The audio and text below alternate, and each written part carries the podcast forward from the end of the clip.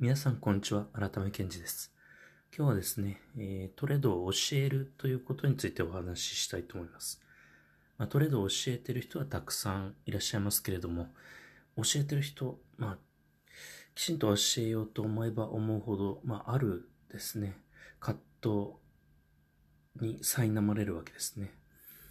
私も、まあそうです。まあ常にそうなんですけれども、それを、あの、解決しないとですね、なかなか正しい知識を伝えていくことができないわけです。ここでですね、えー、手塚治虫さんの、まあ、ブッダという漫画、読んだことがある人もいるかと思うんですけど、これは非常に、まあ、真理を得ているわけなんです。まあ、ブッダも悟りを開いて、えー、その悟りを、まあ、人々に教えなさいよと、まあ、ブラフマンという梵天から言われたわけですね。でもですね、ブッダは、まあ、このような悩みを打ち分けるわけです。世の中は歪んでいて、まあ、人々の心はすさんでいる。聞いてくれる人なんかいませんよ、というわけですね。えー、自分は悟りを開いたんだけど、まあ、伝えようとしても、まあ、世の中の人の心はまあすさんでいて、聞いてくれないんじゃないかと。誰が分かってくれるの？まあ、とても無理ですよ、と言ったわけです。でも、まあ、ブラフマン、梵天はですね、それでもあなたは教えて回るのじゃ、と言ったわけですね。そうなんですね。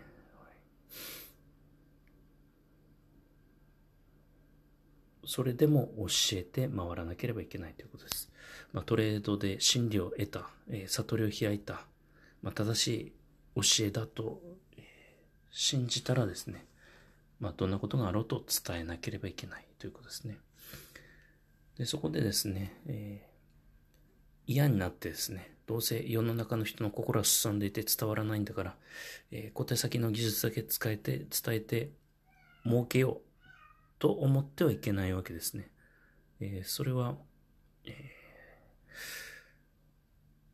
良くないことですね。やはり大義名分があってこそ、えー、心理が、まあ、より高まっていくわけで、小手先の、まあ、儲け主義に走ってしまうとですね、もう、そっちにエネルギーが費やされて、えー、トレードをし正しく教えるとかですね、えー、そういう苦労しなくなってしまうわけですね。まあ、そんな人が多いように、えー、思うわけです。例えば YouTube とかですね。あとは、まあ、商材販売に関してもですね。まあ、皆さんはそうならないようにしていただければなと思います。まあ、そういう人に捕まらないようにということですね。では、良いトレード。お疲れ様です。正しい知識なら、まあ、どんどんどんどん黙っていても広がるかというと、そうではないわけですよね。だから、まあ、悩むわけです。挫折するわけなんですね。そうではなくて、まあ、正しい知識を伝えるという、まあ、社会的意義とか、えー、使命感、そういったものを常に持って、自分、自分のというか、教える方のモチベーションを常に保たないと、すぐ挫折して、えー、心の暗黒面、要するに儲け心に火がついてですね、まあ、儲け主義に走ってしまうわけです。そうするとですね、えー、世の中の、まあ、トレードを学びたいという初心者の方、悩んでいる方、トレードがうまくいかなかった、いかない方を、まあ、間違った方向に導いて、まあ、一緒に地獄に行ってしまうわけですね。まあ、地獄といっても、まあ、別に 死んだ後に地獄に行くという意味ではなくて、まあ、資金を失ってしまって、まあ、カルマというか、えー、良くない業を背負ってしまうわけです。ですから、え、あの、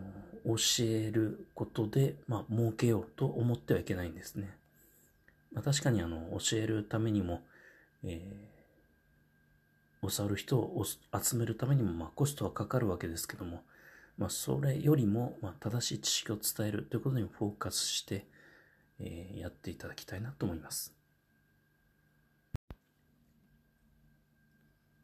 皆さん、こんにちは。改め健二です。今日はですね、えー、トレードを教えるということについてお話ししたいと思います。まあ、トレードを教えている人はたくさんいらっしゃいますけれども、教えてる人、まあ、きちんと教えようと思えば思うほど、まあ、あるですね、葛藤に苛まれるわけですね。私もまあそうです。まあ常にそうなんですけれども、それをあの解決しないとですね、なかなか正しい知識を伝えていくことができないわけです。ここでですね、えー、手塚治虫さんの、まあ、ブッダという漫画、読んだことがある人もいるかと思うんですけど、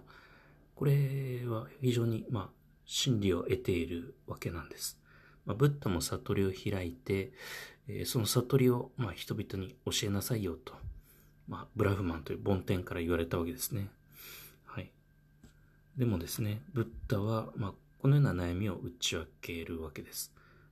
世の中は歪んでいて、まあ、人々の心はすさんでいる。聞いてくれる人なんかいませんよ、というわけですね。えー、自分は悟りを開いたんだけど、まあ、伝えようとしても、まあ、世の中の人の心はまあすさんでいて聞いてくれないんじゃないかと。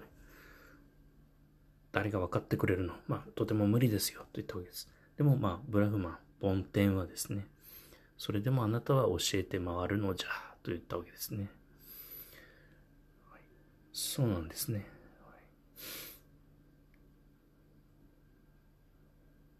それでも教えて回らなければいけないということです。まあ、トレードで真理を得た、えー、悟りを開いた、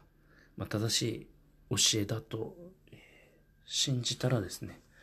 まあ、どんなことがあろうと伝えなければいけないということですね。でそこでですね、え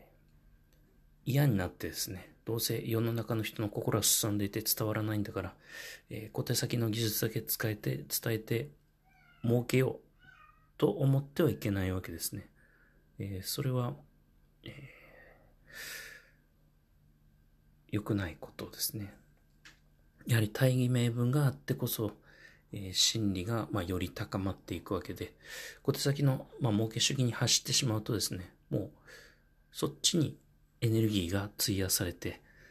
えー、トレードをし正しく教えるとかですね、えー、そういう苦労しなくなってしまうわけですね。まあ、その人が多いように、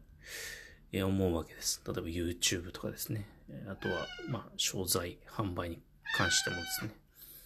まあ、皆さんはそうならないようにしていただければなと思います。まあ、そういう人に、えー、捕まらないようにということですね。では、良いトレード。お疲れ様です。皆さん、こんにちは。改め健二です。今日はですね、え、トレードを教えるということについてお話ししたいと思います。まあ、トレードを教えてる人はたくさんいらっしゃいますけれども、教えてる人、まあ、きちんと教えようと思えば思うほど、まあ、あるですね、葛藤に苛まれるわけですね。私も、まあそうです。まあ常にそうなんですけれども、それを、あの、解決しないとですね、なかなか正しい知識を伝えていくことができないわけです。ここでですね、えー、手塚治虫さんの、まあ、ブッダという漫画、読んだことがある人もいるかと思うんですけど、これは非常に、まあ、真理を得ているわけなんです。まあ、ブッダも悟りを開いて、え、その悟りを、ま、人々に教えなさいよと、まあ、ブラフマンという梵天から言われたわけですね。はい。でもですね、ブッダは、ま、このような悩みを打ち分けるわけです。世の中は歪んでいて、まあ、人々の心はすさんでいる。聞いてくれる人なんかいませんよ、というわけですね。えー、自分は悟りを開いたんだけど、まあ、伝えようとしても、まあ、世の中の人の心はまあすさんでいて聞いてくれないんじゃないかと。誰が分かってくれるの？まあ、とても無理ですよ、と言ったわけです。でも、まあ、ブラフマン、梵天はですね、それでもあなたは教えて回るのじゃ、と言ったわけですね。